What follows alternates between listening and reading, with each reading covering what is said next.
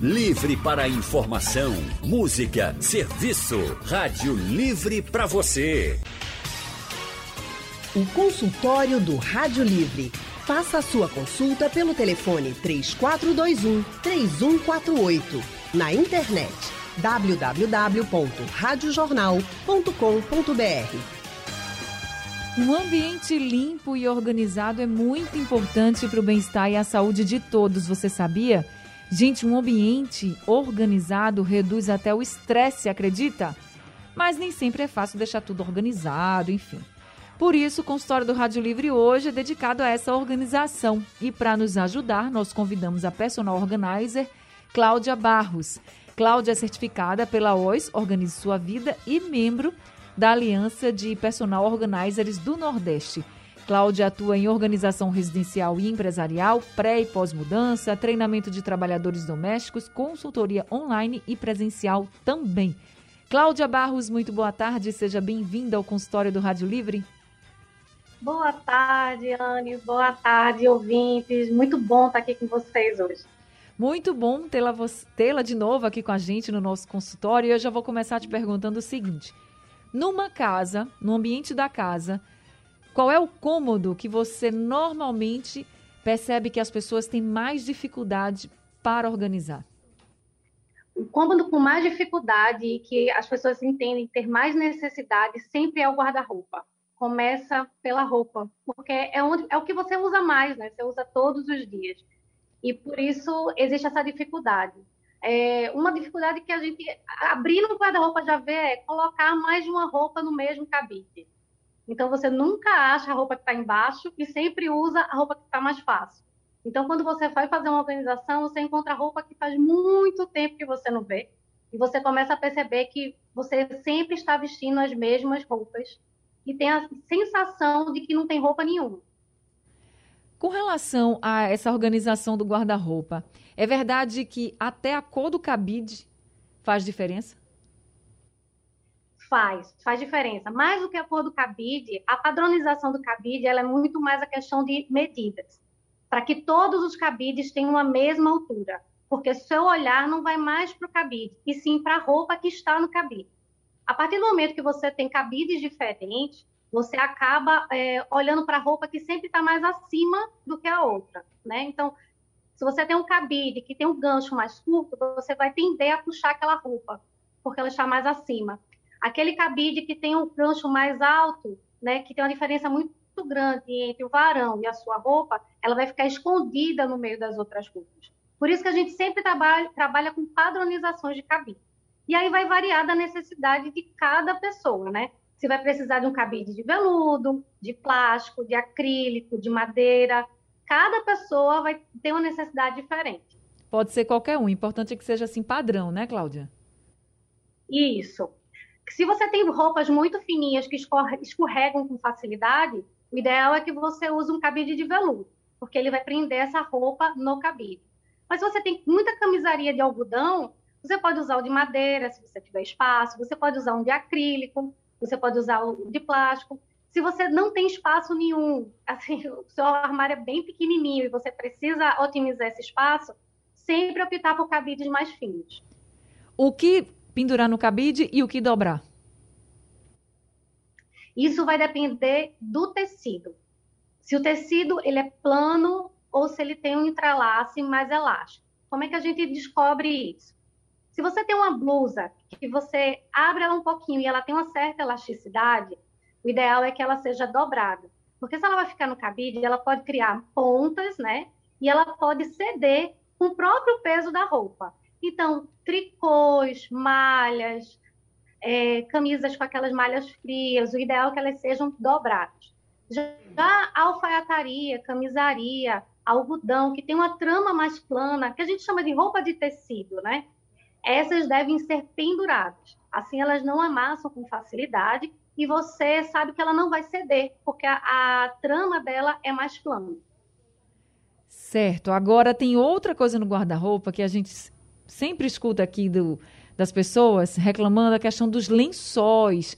Como organizar lençol, toalha, principalmente o lençol de elástico. Como é que faz isso, Cláudia?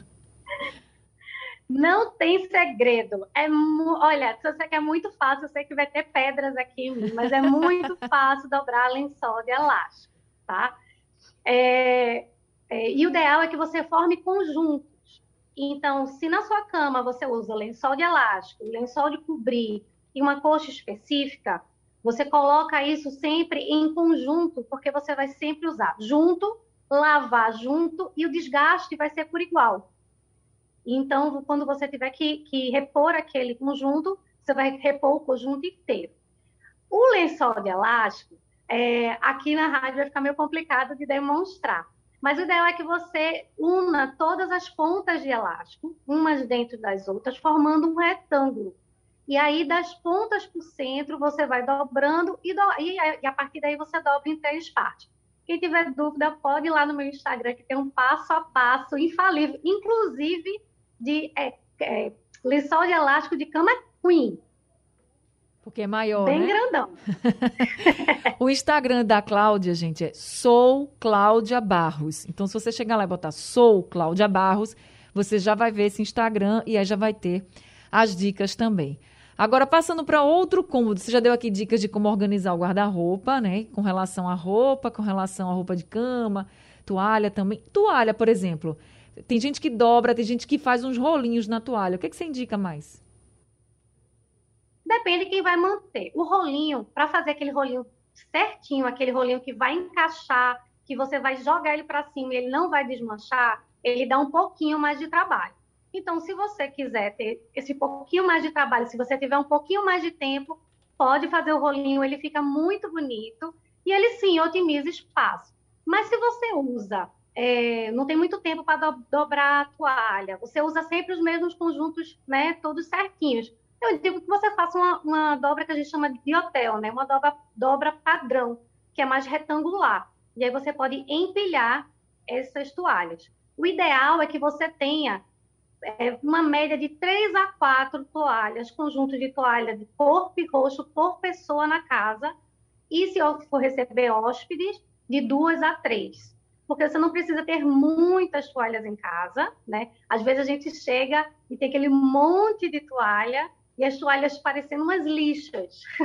Parece que você vai fazer esfoliação depois do banho. Porque já está muito. já tá seca, né? Não está mais assim confortável, né? Aí chegou a hora de trocar, né? chegou a hora de trocar. Tem uns que dá para a gente ressuscitar, sabe? Com boa vontade, ainda dá tempo de ressuscitar. Agora, aquelas que foram passadas a ferro, essas provavelmente vão ter que ser descartadas. Por quê? O calor do ferro faz com que você queime a trama do, do algodão. E aí ela esturrica.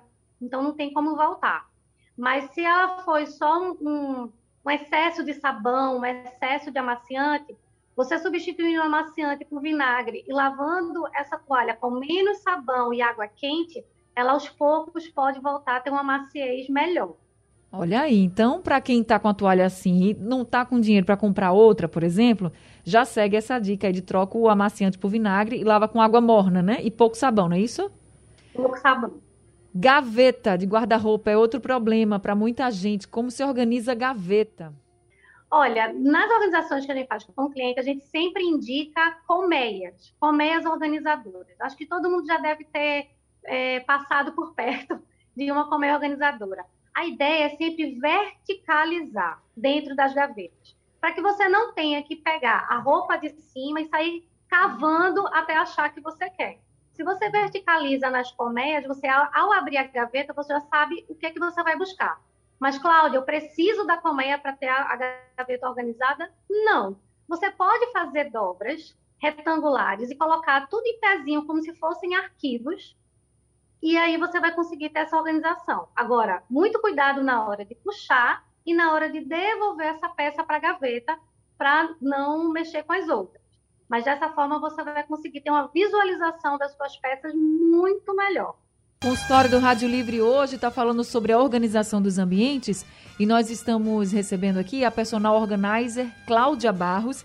Já temos ouvinte com a gente, Cláudia, é o Jaziel de Beberibe. Jaziel, muito boa tarde para você, seja bem-vindo ao consultório. Boa tarde. A minha história é engraçada, vê bem. Eu foco muito na parte da casa, no meu quarto.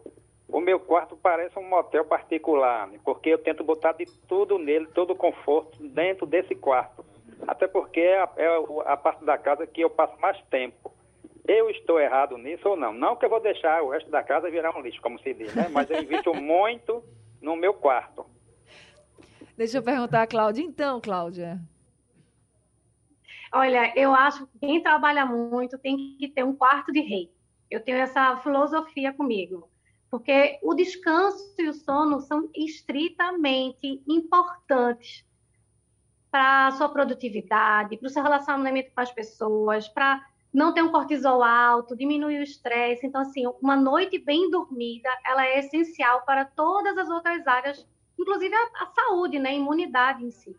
Então, eu acho que ele está fazendo super certo em focar no quarto dele, mas não esqueça, Jaziel, dos outros cômodos da casa, porque a casa ela é um conjunto, né?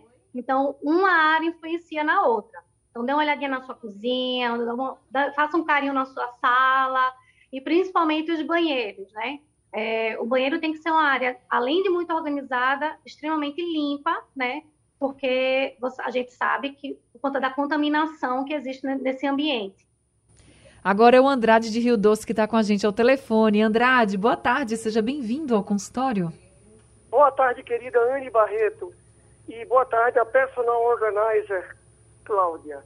É, Anne, eu queria começar dizendo que tudo que se fala a respeito de graça é pouco a gente às vezes não consegue dimensionar a importância de, de Graça Araújo na rádio e na vida dos ouvintes e da população. É verdade. Acredito eu que ela tenha se imortalizado com a forma como ela conduziu a vida profissional e o, e o coração, a vontade de ajudar, participar da vida dos excluídos. É, querida, Querida Cláudia, eu, eu tenho dificuldade, eu tenho muita coisa antiga em casa. Tá? É, é, metal, bronze, tá? cobre. E às vezes eu sinto dificuldade de harmonizar esse antigo com o moderno, que também faz parte da minha vida. Qual a melhor forma de harmonizar o antigo e o moderno? Obrigado, querido.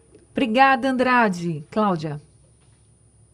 Olha, Andrade, isso a gente chama é, no método Comari é, do, dos objetos emocionais, né? Aqueles objetos que têm uma carga de emoção, de lembrança, é, significa alguém que passou pela sua vida. Então, você deve colocar eles em um local que tenha o mesmo significado que aquela peça.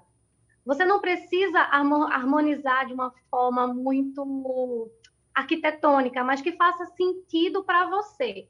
Então, se é uma peça que lhe remete a um momento bom da sua vida, uma lembrança boa, uma pessoa amada, você deve dar um local de importância a esse, a esse objeto. Ou fazer um cantinho na sua casa, né, um espaço na sua casa, que seria o espaço das lembranças. Muita gente tem, por exemplo, um cantinho das lembranças de viagem, onde coloca as peças é, de viagem. Então, tem aquele cantinho, aquela prateleira só daquelas peças de viagem. Então, você pode fazer um cantinho especial só de lembranças dessas peças, se elas não forem muito grandes. Tá certo. A gente tem aqui uma pergunta da Simone. Ela disse o seguinte: ela disse que passa a maior parte do dia pintando vasos em cerâmica, nem vê o tempo passar e depois fica na correria para arrumar a casa, cozinhar, com o restante do tempo. Aí ela pergunta como organizar o tempo e as atividades de casa para deixar a casa organizada, né? E a pessoa também ficar bem, porque você vai vendo. Eu, eu sei bem o que é isso, viu, Simone? A gente vai fazendo um monte de coisa, um monte de coisa, um monte de coisa, depois a gente acaba acumulando os serviços de casa, olha e faz e agora, né? Pouco tempo, cansaço. Faz o quê? Como é que a gente se organiza, Cláudia? Primeira coisa é montar uma rotina, mas uma rotina que seja viável para você. Copiar cronogramas só por copiar, às vezes não vai funcionar, porque cada pessoa tem uma rotina diferente. Eu gosto muito de exemplificar, é, dar um primeiro norte da seguinte forma: você lista as tarefas que tem que fazer na sua casa e distribui ela um pedaço de manhã e outro à noite e por cômodo durante a semana, se você não tem um dia específico para faxina. Então, ao acordar, por exemplo, você já pode arrumar seu quarto, arrumar o quarto do seu filho, deixar a cozinha ok, dar uma adiantada no almoço e vai lá fazer a cerâmica se perde lá no tempo. Depois você para vai almoçar. E assim, mesmo quando você está numa atividade tão gostosa como fazer cerâmica, artesanato, às vezes o trabalho, a gente gosta tanto do que faz que perde a noção do tempo. É importante colocar alguns alarmes e parar, dar as suas paradas, sabe? Quando a gente monta a rotina, a rotina não é um grande téteres, como diria Thais Godinho, minha mestra. Ela, ele, você tem que deixar os espaços de respiro. Então, espaço para o almoço, comer, comer com tranquilidade, o espaço do sono, é, nas refeições em geral, o espaço de deslocamento. Muitas vezes você tem uma reunião mais três e coloca as três dentro da sua agenda. Mas quanto tempo você vai levar até essa reunião? Então, você precisa também calcular esse espaço. Então, essa sua rotina tem que ser montada de forma que atenda às suas necessidades. E a primeira tarefa é sempre listar tudo aquilo que você precisa fazer para depois encaixar durante a sua semana. Certo. Agora a gente tem o áudio do Ninho. Ele mandou a pergunta dele pelo nosso WhatsApp. Vamos ouvir. Boa tarde, Anne. Ninho Rottweiler, de Barra de Angada. A pergunta que eu tenho é o seguinte, Anne. Lá em casa, a maior briga eu com minha esposa por conta de sabão em pó. Eu peço para ela colocar menos sabão em pó na máquina, junto com a amaciante, mas ela diz que quanto mais, melhor. Aí eu queria saber se o excesso de sabão pode danificar a roupa ou se realmente é, é isso. Quanto mais, quanto mais sabão, quanto mais amaciante, melhor. Obrigado a todos e aquele abraço. Aquele abraço, Ninho. E então, Cláudia, quanto mais sabão, melhor? Ó, oh, Nil, pode até gravar e depois mandar para ela, se ela não estiver ouvindo a gente, viu? Porque você tá certíssimo. O sabão, você tem que olhar lá no rótulo para saber a quantidade certa, conforme a quantidade de polpas que você vai lavar.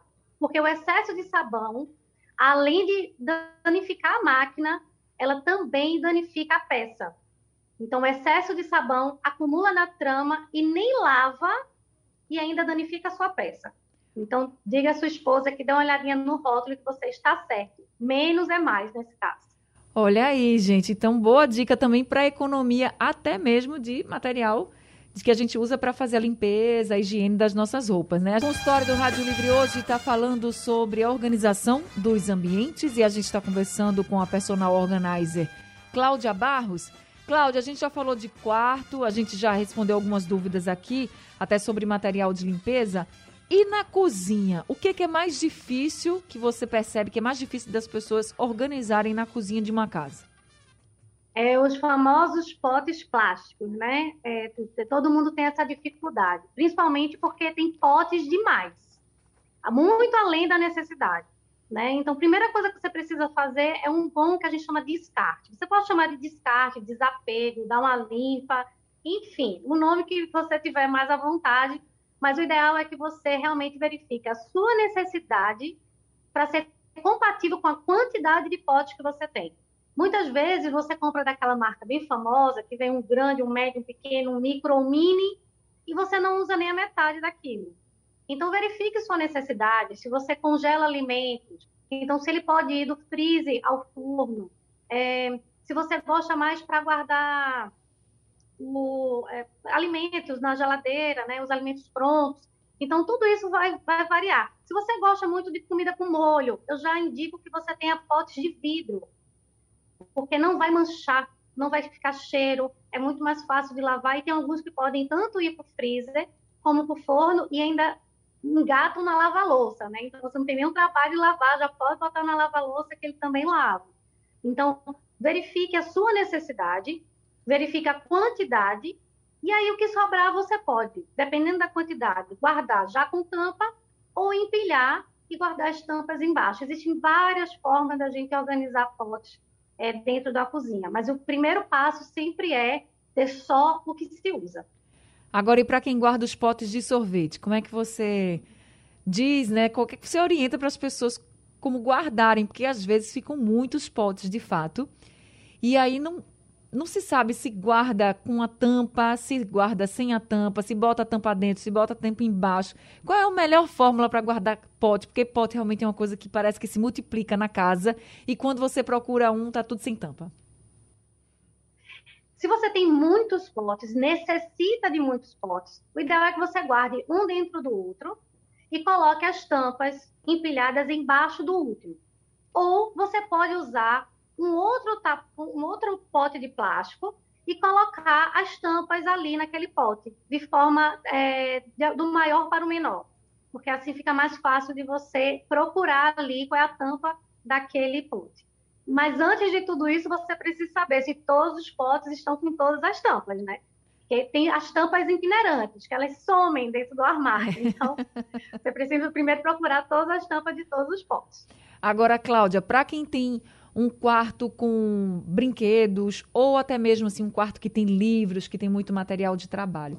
Vamos passar para o quarto de livros com material de trabalho. Como deixar tudo organizado, limpinho e assim tudo à vista também. Tem muita gente que tem muitos livros, guarda e depois para achar um é um Deus nos acuda. Como faz? É. Os livros, eu gosto muito de usar prateleiras, que são livros de consulta, né? Que são livros que você acessa com mais frequência.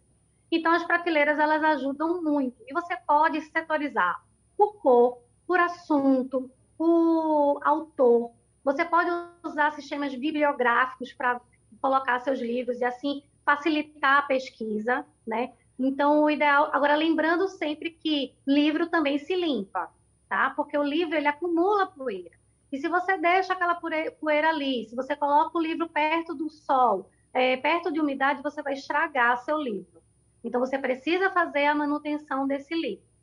Se você já é adepto a coisas, a, a setores mais tecnológicos, eu indico muito a aquisição de sistemas de e-books, né?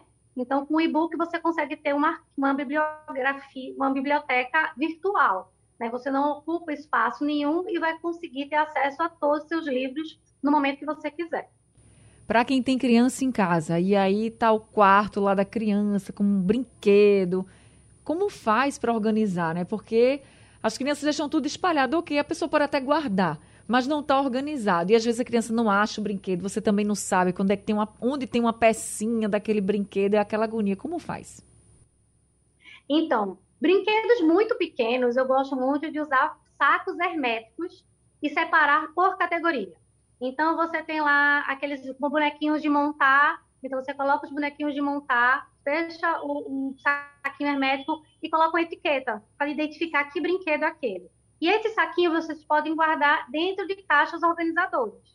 Então, pode botar todos os bonecos numa caixa, pode botar jogos em saquinhos. Por exemplo, quebra-cabeça, que é algo que tem um volume muito grande a caixa, e o quebra-cabeça é bem pequenininho. Então, você pega esse quebra-cabeça, põe no pote, num saquinho hermético, recorta a imagem, aquela, geralmente eles vê uma imagem pequenininha, você recorta a imagem pequena e cola na frente do saquinho. Aí você não vai mais perder e vai ocupar muito menos espaço. Outra dica que eu dou muito para quem tem criança em casa é não deixar todos os brinquedos disponíveis.